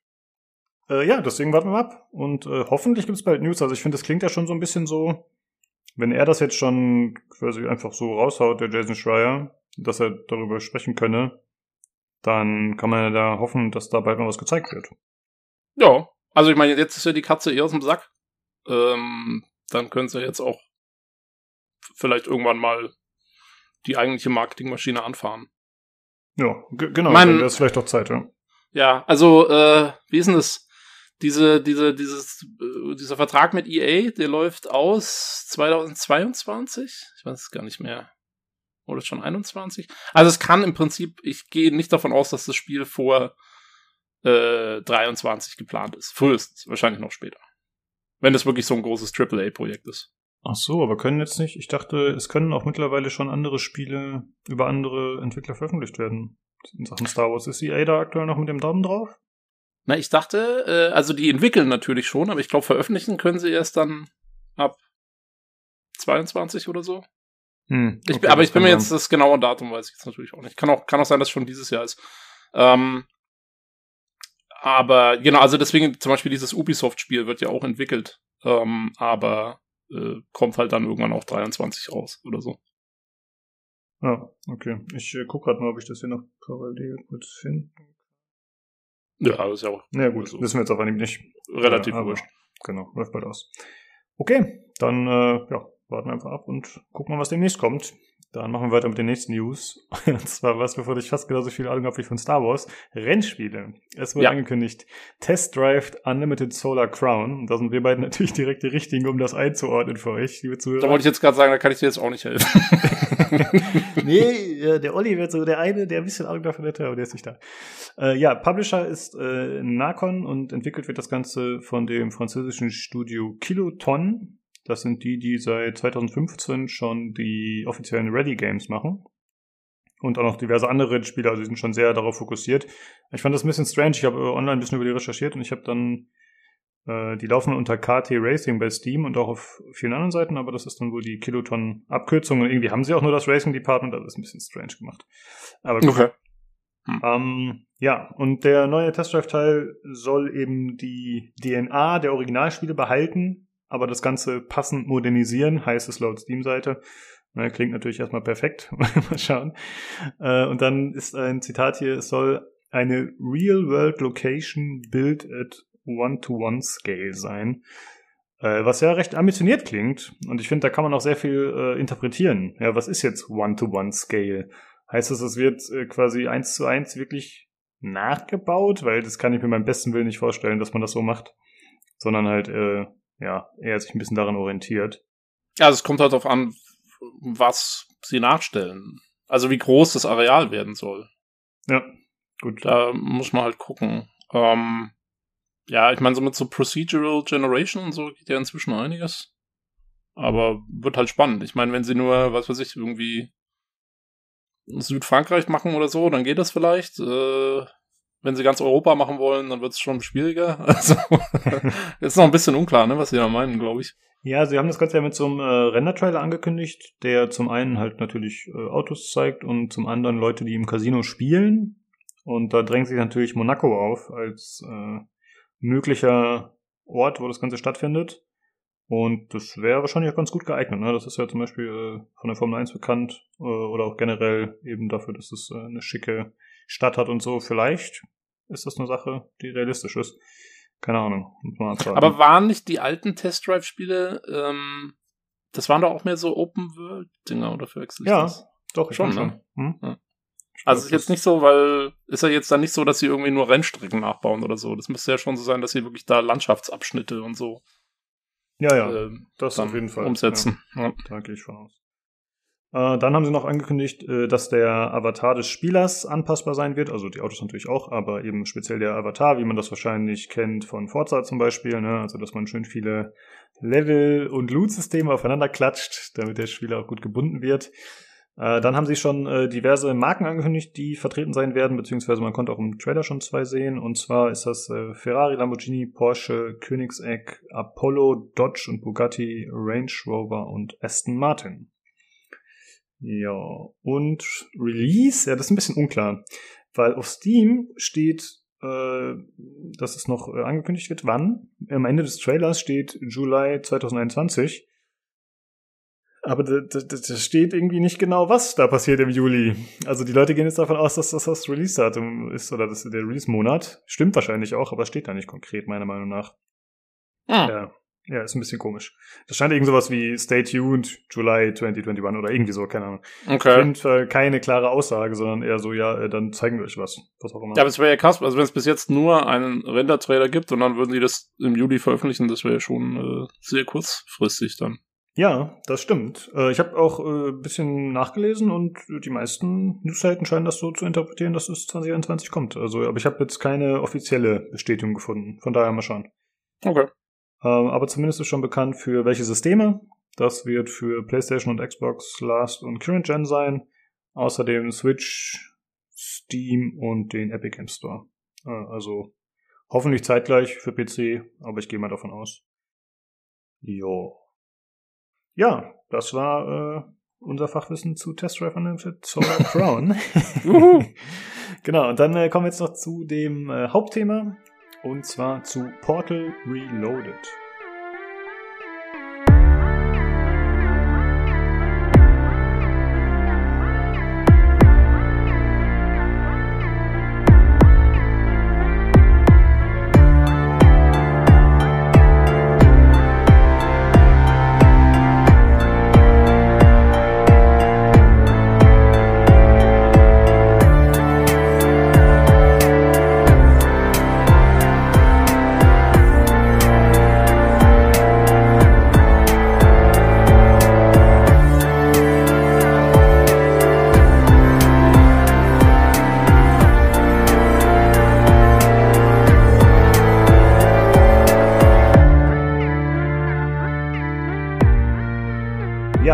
Reloaded ist äh, eine Standalone-Mod. Man benötigt, um die zu spielen, äh, Portal 2, also das muss man besitzen und in der Steam-Bibliothek haben.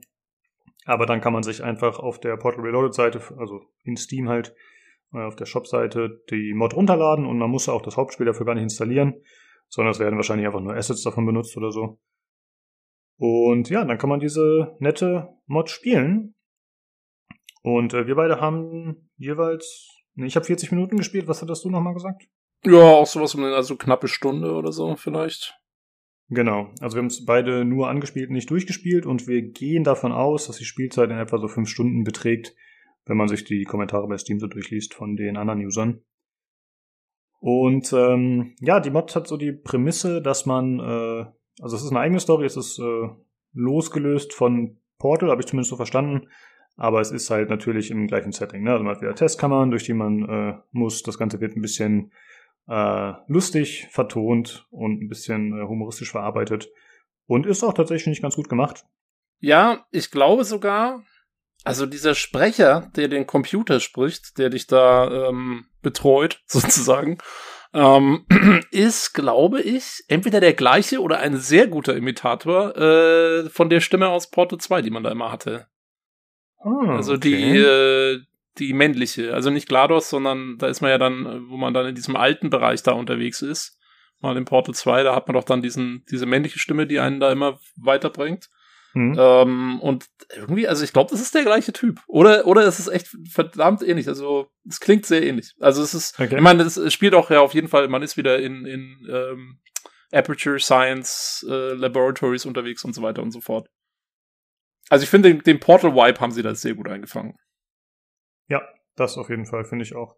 Äh, wie du schon sagst, ne, man hat halt die typischen Testkammern, dann hat man aber auch wieder den Blick hinter die Kulissen, dass man eben durch so eine Röhre geschossen wird oder dass man äh, eben sich hinter irgendwelchen Panels über so Catwalks bewegt. Und das ist äh, wieder eine ganz nette Mischung auf jeden Fall. Ja. Diese Röhre am Anfang ist sau cool, wo du, also noch im Intro sozusagen, wenn du durch diesen, durch diese Röhre geschossen wirst äh, und einfach ständig durch, um irgendwelche Kurven rumfliegst und ich habe versucht, immer irgendwie nach vorne zu schauen. du bist aber ja ständig, äh, das musst du mal in VR machen, ne? da, da hast Spaß. ja, das stimmt. Also Portal VR ist wahrscheinlich eh ein äh, interessanter Naja, und äh, die Story ist halt, dass man irgendwie äh, jahrzehntelang im Crewschlaf, Crewschlaf war, äh, mit vielen anderen Menschen. Also man sieht das anfangs, dass es da so einfach so ja, Kammern gibt, wo die Leute drin stehen an den Wänden. Und während man da durchfährt, wird einem halt erzählt, dass man jetzt der Auserwählte ist, sozusagen. Und äh, ja, jetzt den Testparcours bewältigen darf. Und das ist doch ganz cool mit dem äh, Sprecher. Ich äh, denke, wir können vielleicht mal einen Teil davon hier einspielen. Welcome to the Aperture Science Long-Term Human Storage Vault. You have been selected to take part in a very special testing course. Federal regulations require us to inform you that the testing ahead may result in slight cases of sore throat, or blurry vision, or death. If you experience any of the aforementioned side effects, please do not hesitate to write them down in your test report. Ich finde witzig, dass er immer diese Einschübe macht. Ja, ich finde auch, ich finde auch schön, ähm, vielleicht spielen wir das auch direkt ein, ähm, wo man vor der ersten Tür steht. Ähm, und wo quasi, also keine Ahnung, ich glaube, wir haben jetzt die Prämisse noch gar nicht erklärt, ähm, dass es diese Zeitportale geben wird. Aber da kommen wir gleich dazu. Ähm, aber da steht man eben vor so einer Tür, die geschlossen ist, und dann heißt es, ähm, The door in front of you is programmed to open in approximately 20, years. This test can be solved in two different ways. Option 1. Wait patiently. Option 2. Time travel to the future. Und ich frage mich, ich hoffe, dass sie in den Programmcode eingebaut haben, dass man, wenn man das Spiel 20 Jahre laufen lassen würde, sich diese Tür tatsächlich öffnet. Das wäre saugeil, wenn mal irgendjemand so Code-Mining macht und das ist tatsächlich da drin ist ein Timer. Finde ich Ja. sehr gut. Ja, ich finde, das ist tatsächlich ein ganz cooler Joke, den sie, äh, könnte man sagen, überstrapazieren, weil es kommt echt, innerhalb der 14 Minuten habe ich das bestimmt viermal gehört oder so, solche Geschichten, wo halt dann immer äh, dieses, dieser Moment ist, wo dann halt irgendwas eingesetzt wird, irgendein Faktor. Äh, aber ist eigentlich ganz cool gemacht, ist witzig. Genau, und du hast es gerade schon angesprochen, ist, äh, der Kniff ist halt, dass es Zeitreiseportale gibt, das heißt, man hat nicht nur äh, die Portale, wie man es ursprünglich kennt, die man halt mit der äh, Waffe schießt, äh, mit der Portal Gun, wo man dann halt auf der Einwand reingeht, aus der wieder rauskommt, sondern gleichzeitig hat man sozusagen den Raum immer gespiegelt, kann man so sagen. Ne? Einmal die Zukunftsversion und einmal die Gegenwartsversion. Stimmt das? Oder ist das die äh, ja. ja, ja, genau. Also genau, genau. Du, du, läufst halt in diesem Portal zwischen der Zukunfts- und der Gegenwartsversion mhm. hin und her. Genau. Und äh, ja, dann ist es halt so, dass äh, Dinge, die man in der Gegenwart macht, beeinflussen die Zukunft. Andersherum nicht. Das ist so der, der Kniff, den sie am Anfang äh, einhämmern wollen mit äh, diversen kleinen Tutorial-Sequenzen, die man hat. Ähm, ich fand es trotzdem relativ kompliziert, so viel schon mal weggenommen. Und es ist dann halt zum Beispiel so, dass du einen Würfel in der Gegenwart an eine bestimmte Stelle liegst und dann liegt er in der Zukunft auch an der Stelle sozusagen gespiegelt, also in dem Zukunftsraum. Und äh, ja, so kannst du dann halt äh, ja Würfel teilweise äh, duplizieren oder eben an die bestimmten Stellen bringen, wo du sie brauchst. Und damit hast du dann natürlich eine, ja, einen anderen Umfang an Rätseln, wie man es noch aus Portal 2 kennt, aus dem Hauptspiel. Natürlich gab es dann in Portal 2 auch andere Mechaniken mit diesen Flüssigkeiten und so, ne? Da gab es auch schon andere Sachen. Ja, bin ich mal gespannt, ob das vielleicht sogar auch noch kommt irgendwie. Boah, das wäre krass, wenn die das, das alles einbauen. Flüssigkeiten durch die Zeit äh, muss. ähm, ja, du kannst ja auch, du kannst den, den Zukunftswürfel kannst du mit in die Gegenwart nehmen, ne? Aber den Gegenwartswürfel natürlich mit, nicht mit in die Zukunft, weil er sich ja dann nicht spiegeln kann, sozusagen. Ähm, und oh, solange du. nicht andersrum. Kann man nee, nicht andersrum. Nee, man kann den, also jetzt habe ich nämlich versucht, den Gegenwartswürfel äh, mit in die Zukunft zu nehmen und dann sagt er auch so, haha, nee, nee, äh, das geht nicht. ähm, und dann, weil es ist ja auch so, sobald du den, also du kannst den Zukunftswürfel dann mitnehmen, aber sobald du natürlich dann den Gegenwartswürfel wieder bewegst, dann resettet der Zukunftswürfel wieder, weil der sich dann ja wieder dahin bewegen muss, wo du gerade den Gegenwartswürfel hingelegt hast. Also es ist, es mhm. ist super komplex, ähm, weil du halt irgendwie die Sachen unterschiedlich beeinflusst miteinander. Ja, und da sind wir auch schon bei, für mich persönlich bei der Krux des Spiels. Also wir haben ja schon mal in der Vergangenheit darüber gesprochen, dass das kommen soll und generell, dass die auch die verfügbaren Mods im Steam Workshop, dass die natürlich tendenziell deutlich schwerer sind äh, als die Geschichten, die man aus dem Hauptspiel kennt, wie du es auch bei Beat Saber zum Beispiel beobachtet hast. Das ist einfach so, dass natürlich die Cracks, die sich intensiv damit beschäftigen, auch äh, krassere äh, Dinge erschaffen, die eben nicht so Mainstream-tauglich sein müssen. Und das spiegelt sich hier meiner Meinung nach wieder. Und ich habe äh, nach 40 Minuten einfach aufgegeben. Also äh, mein Problem war so ein bisschen, dass ich ich habe Dinge getan, aber ich habe nicht alles verstanden. Und ich hätte auch weiterspielen können wahrscheinlich. Ich hatte schon äh, in dem Level, wo ich aktuell war, eine bestimmte Sache geschafft und ich war aber sogar zu dumm, die zu reproduzieren, weil ich einfach nicht genau wusste, was ich gemacht habe. Weil du hast halt, äh, muss man sich mal verdeutlichen, bei viel Zuhörer, du hast nicht zwei Portale, sondern du hast vier Portale, weil du in der Vergangenheit, äh, in der Gegenwart und in der Zukunft Portale schließen kannst. Ja, und, aber ja. auch nur so halb, ne? Also, weil es natürlich auch wieder so, dass wenn du in der Gegenwart Portale änderst, dann ändern die auch die Portale in der Zukunft. Aber wenn du in der Zukunft Portale änderst, dann ändern die nicht die Portale in der Gegenwart. Und das musst du halt ausnutzen fürs Spiel. Ja. Das ist das, das war das erste einigermaßen schwierige Rätsel, was kam einmal nach, war, wo du genau diese Mechanik ausnutzen musstest, dass du erst in der Gegenwart Portale setzen musstest, die sich dann nicht verändern und dann in der Zukunft die Portale verändern musstest, dann zurück in die Gegenwart und dann diese, diese ganzen Portale verschachtelt ausnutzen musstest, sodass du über irgendein Hindernis drüber konntest. Ähm, und ja, da wird es dann schon lustig. Ja, das klingt tatsächlich nach dem Level, wo ich aufgegeben habe, was du gerade gesagt hast. Ist das das mit dem Wasser? War da so irgendwie. Ähm, nee, ich glaube, es ist sogar noch eins nachher, wo es dann nochmal verschachtelt hm, wird, wo okay. du so springen musst über so, über diese, diese ähm, gewinkelten Plattformen. Dann musst du dann über so, musst du zweimal, dreimal hin und her springen, irgendwie so. Ja, okay, gut, das weiß ich natürlich nicht. Weil dann, ja, habe ich vorher aufgegeben schon. Ich fand es ja. schon davor zu komplex tatsächlich. Und äh, ich meine, ja. also es geht schon. Man muss sich halt so ein bisschen reindenken in diese Logik, die dahinter steckt. Ich glaube, wenn man das mal so ein bisschen gemacht hat, ähm, dann geht's ganz gut. Also ich bin jetzt, ich bin im Moment gerade in einem Raum, also ich werde es auf jeden Fall noch weiterspielen. Ich finde es eigentlich ganz cool. Ähm, aber hast schon recht, also man muss man muss irgendwie in diese Logik einsteigen. Ich bin jetzt gerade in einem Bereich, wo du noch dazu dass ähm, die Trägheit ausnutzen musst. Also du musst quasi einen Würfel beschleunigen ähm, über Portale, wo du diese Portal, diese typische Portaldinge machst, die du auch aus dem Hauptspiel schon kennst, wo du eins in die Decke machst, eins im Boden, ja, und dann fällt das Ding unendlich lang. Mhm. Und dann musst du halt das aus der Decke, musst du dann woanders hinschießen und dann kannst du diesen Würfel so durch die Gegend ballern, ne? So, das, das kennt man ja noch aus dem Hauptspiel. Ja. Und das musst du jetzt halt dann auch irgendwie durch die Zeit machen. Also du musst diesen Würfel irgendwie mit seiner eigenen Trägheit durch die Zeit schicken, sodass er dann in der Zukunft irgendwo hinfliegt, wo er in der Gegenwart nicht hin kann oder irgendwas, keine Ahnung. Äh, muss ich auch noch ein bisschen rumprobieren. Ähm, aber da verknüpfen sie dann schon einige, äh, einige Sachen ganz, ganz cool. Aber äh, ja, nee, also ich finde es äh, ist auf jeden Fall anspruchsvoll, aber äh, ich find's lustig. Ich glaube, also wie gesagt, ich glaube auch, dass wir das ähm, tatsächlich vielleicht mal. Also ich weiß ja nicht, wenn du sagst, du hast nicht vor, es jetzt noch weiter zu spielen, äh, dann können wir es ja echt machen, dass wir es im, im Discord mal zusammenspielen, weil ähm, dann ist ja wurscht. Ja, Also, können wir machen. Nö, Ähm. ich habe es ja vorhin schon erklärt, also für mich ist irgendwie die Faszination so ein bisschen weg. Also ich, ich fühle mich halt so dumm, entmündigt. ich komme da nicht mit klar und äh, habe aber auch keine Lust, mich da noch äh, richtig eingehend mit zu beschäftigen. Deswegen wäre es halt bei mir eher Try and Error, glaube ich. okay. Das ist so ein bisschen das Problem. Das kann man natürlich, je mit mehr, je mehr Leuten man ist, desto mehr Chancen hat man auch das Richtige zu treffen. Aber man kann natürlich auch mehr Quatsch machen. Also ich sehe mich da nicht als große Hilfe tatsächlich. Ja. Ähm, ja, ich guck mal. Also, äh, mich zieht's noch so ein bisschen an. Es ist ja auch Ja. nicht so lang, glaube ich, ne? Was haben wir gesagt? Fünf, fünf Stunden oder so? ja, wahrscheinlich, ja. Also, Ähm, man muss dem Spiel auch zugutehalten, ich habe es ja vorhin schon gesagt, es gibt äh, Tutorial-Sachen und es wird auch mehrfach erklärt, wie es so funktionieren hat. Ich habe es halt einfach nicht gecheckt. Ich denke mal, es werden auch viele andere Leute nicht checken, weil es ist halt wirklich nicht so einfach, aber es, es macht es eigentlich schon ganz gut, einem zu erklären, was es von einem will. Und du hast es gerade schon gesagt, mit dem Würfel, wenn man da durchgeht und der wird zerstört, das ist mir auch zwei, dreimal passiert und dann sagt er einem auch immer wieder, okay, das funktioniert so nicht. Ja.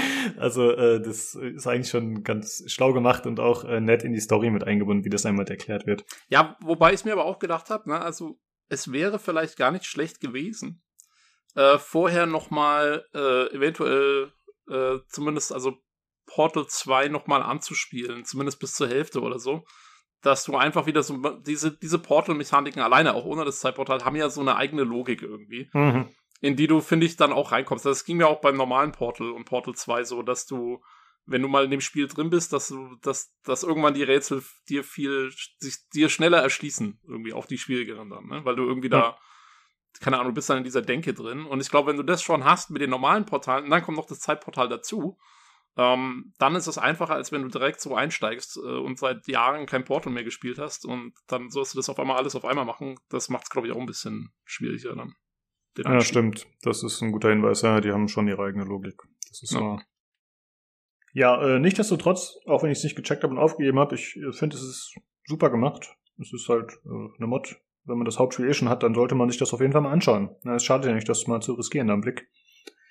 Auf Und- jeden Fall. Also, ähm, ich meine, man kann echt nichts falsch machen, ist umsonst. Also. Genau, so ist es. Ähm, Und, und ganz ehrlich, wer Portal 2 noch nicht hat, unbedingt Portal 2 kaufen. Ich hatte ist eh es äh, damals im Koop mit Nilsson durchgespielt, hat auf jeden Fall Spaß gemacht. Ja. Ja, der Koop war super. Ich habe den leider, also ich habe mit einem Kumpel äh, aus Deutschland auch, äh, hatte ich den mal angespielt. Und dann haben wir gesagt, boah, wir müssen unbedingt weiterspielen. Und dann hat's irgendwie nicht, sind wir nicht mehr zusammengekommen zeitlich und haben es dann irgendwann aufgegeben. Aber äh, also die paar Levels, die wir gemacht hatten, da so zwei Stündchen oder so, die fand ich super cool. Das war sau lustig. Ja, okay. Ähm, ansonsten haben wir noch was zu sagen zum Spiel? Ja, also ich finde den, äh, ja, also Sprachausgabe ist super. Es gibt auch, äh, gibt's nur auf Englisch wohlgemerkt und englische Untertitel ist, äh, sind auch vorhanden. Also ist gut gemacht auf jeden Fall. Wie gesagt, ein toller Sprecher.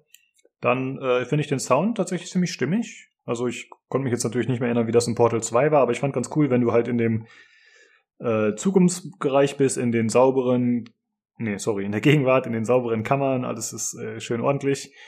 Dann ist das halt äh, mit so einem entsprechenden Surren unterlegt und es hat halt eher diesen klinischen, fast alienartigen Sound. Und wenn du dann hingegen äh, in so eine Zukunftskammer gehst, wo alles schon abgerockt ist und dann kommt halt irgendwie von der Decke sind die Panels abgefallen und äh, es kommt irgendwie Efeu runter und die Sonne strahlt durch, man hört so ein bisschen Vogel und so. Also es ist äh, nett gemacht auf jeden Fall, finde ich. Ganz cool. Jo, das stimmt. Ansonsten muss man natürlich sagen, es ist technisch natürlich jetzt äh, kein Meilenstein, weil es halt einfach ein altes Spiel mit einer alten Engine ist. Also es reißt jetzt keine Bäume mehr aus optisch, aber es ist äh, zumindest stimmig. Äh, will, also es, es sieht halt genau aus wie, wie Portal 2 damals. Und Genau. Portal 2 ist ja auch schon von 2010 oder was weiß ich. ja, 2011, ähm, Ja, aber die, also wie du sagst, ich meine, die Production Values sind wirklich wie beim Hauptspiel eigentlich. Also da brauchen sie nicht verstecken. Genau. Und äh, eine Sache gibt es noch zu erwähnen, die Ladezeiten sind relativ lang. Äh, ist jetzt kein Drama, aber ich glaube, das lädt schon so 20, 30 Sekunden für einen Raum. Was ja doch recht lang ist. Äh, jo. Ich würde es auf jeden Fall auf einer SSD installieren. Ja, stimmt.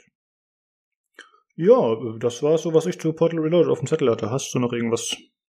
Nö, äh, ich glaube, das fasst doch ganz gut zusammen. Das Einzige, was ich noch sagen könnte, ist, wer noch mehr Portal-Futter will danach. Ähm, was ich auch noch empfehlen kann, ist eine andere Mod, die kommt von den Production Values, sage ich mal, vielleicht nicht so ganz äh, an die hier ran.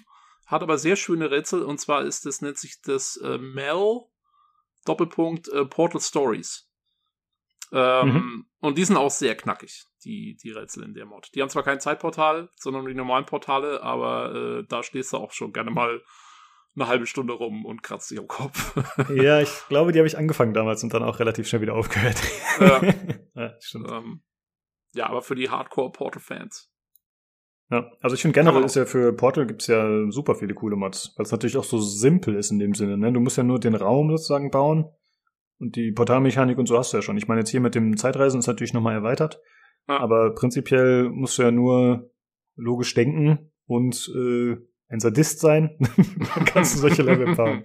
ja, du musst ja eine coole Idee haben für, für diese Umgebungsrätsel halt. Ne? Ich glaube, das ist gar nicht mal so einfach. Hm. Ähm, ja. Und vor allen Dingen auch, äh, dass dass du äh, keine Alternative, also dass ich, ich glaube, dass es äh, sau schwer ist, dass nicht Spieler ganz schnell irgendwelche alternativen Lösungswege finden, an die du als Autor gar nicht gedacht hast, dass das auch geht. Das war ja sogar beim Hauptspiel teilweise so. Das gibt ja, es gibt ja, es gibt ja berühmte Portal Speedruns, ähm, wo die Leute dann wirklich irgendwelche Sachen ausgenutzt haben, an die die Entwickler nicht gedacht haben und dann äh, äh, konntest du diese ganzen, also konntest glaube ich die Hälfte der der Original Portal Levels konntest du irgendwie in fünf Sekunden abschließen, weil, weil es irgendwelche Tricks gab, mit denen du dich da durch durchrocken konntest. Okay, cool. Ja, ich glaube, du musst ja auch ein bisschen, also ich meine, natürlich willst du einerseits, dass der Spieler experimentiert, aber es soll ja eigentlich nur den einen Weg geben und du musst ja auch eine gewisse Spielerführung sozusagen mit einbauen, dass halt hoffentlich, selbst wenn derjenige das nicht checkt, dass er dann irgendwann, dass er zumindest weiß, wo du ihn hinleiten möchtest, so ungefähr. Ja. Und äh, ja, ist wahrscheinlich gar nicht mehr so einfach, das gut zu machen, das stimmt. Und ich glaube halt, ein Problem kann auch sein, dass die Level sich einfach redundant anfühlen. Dass die sich halt zu sehr ähneln, weil das ist ja doch dann letzten Endes immer die gleiche Mechanik. Ja, äh, das war halt der Vorteil vom, vom Hauptspiel und jetzt auch von der Mod ähm, ist halt, du musst halt den, den Kick oder diesen Fortschritts, äh, dieses Goodie zum Fortschritt sozusagen, äh, musst du ihm irgendwie anders präsentieren. Also im Hauptspiel war es halt irgendwie diese coolen Dialoge mit GLaDOS und so weiter. Äh, und das hast du jetzt hier zu einem gewissen Grad auch zum Beispiel. Also der, dieser Sprecher, das ist schon mal cool, was der alles da immer so erzählt dann. Äh, wie wir vorhin gesagt haben, das ist schon witzig. Ja. Genau. Und, und das, äh, das reißt dann halt aus. Jo. Äh, ja, äh, Finde ich cool, dass wir jetzt doch noch so lange über das Spiel sprechen konnten, obwohl wir es beide nicht besonders lange gespielt haben bisher. Äh, ja, aber das zeigt ja doch auf jeden Fall, dass da Potenzial vorhanden ist und äh, vielleicht hat es euch ja neugierig gemacht. Dann werft mal einen Blick in Portal Reloaded. Genau. Jo, okidoki. Dann äh, sind wir auch schon wieder durch für diese Woche. Ja, ich wollte, Reloaded wird auch der Podcast nächste Woche wieder. Haha! ha! Äh, ja, Olli kommt hoffentlich wieder. Mal gucken, ob das nächste Woche klappt. Olli Reloaded. äh, ja, wenn ihr Feedback habt, äh, Kritik, Anregungen, könnt ihr das gerne bei uns loswerden. Äh, das könnt ihr entweder machen über Twitter unter dem Handle at podcastpcgc, alternativ per E-Mail unter pcgcpodcast at gmail.com oder ihr könnt unseren Discord joinen, wo wir uns immer am meisten drüber freuen. Äh, sei es einfach nur mit uns, um mit uns zu quatschen, um an den Verlosungen teilzunehmen oder um mit uns zu spielen, was auch immer. Um uns bei Portal zu helfen. genau, ihr habt gerade gehört, äh, besonders ich hab's äh, bitter nötig. Deswegen äh, meldet euch, wenn ihr mindestens einen IQ von 130 habt, das nachweisen könnt. das ist äh, sowieso Einstiegsbedingung hier beim Discord. Äh, nee, ist natürlich Quatsch. Ja, wir freuen uns über jeden, der joint. Und äh, den Link zum Discord-Server findet ihr jeweils in der Folgenbeschreibung, wo ihr den Podcast hört. Gut, dann äh, vielen Dank fürs Zuhören und schaltet gerne nächste Woche wieder ein zum PC Games Community Podcast. Tschüss. Tschüss.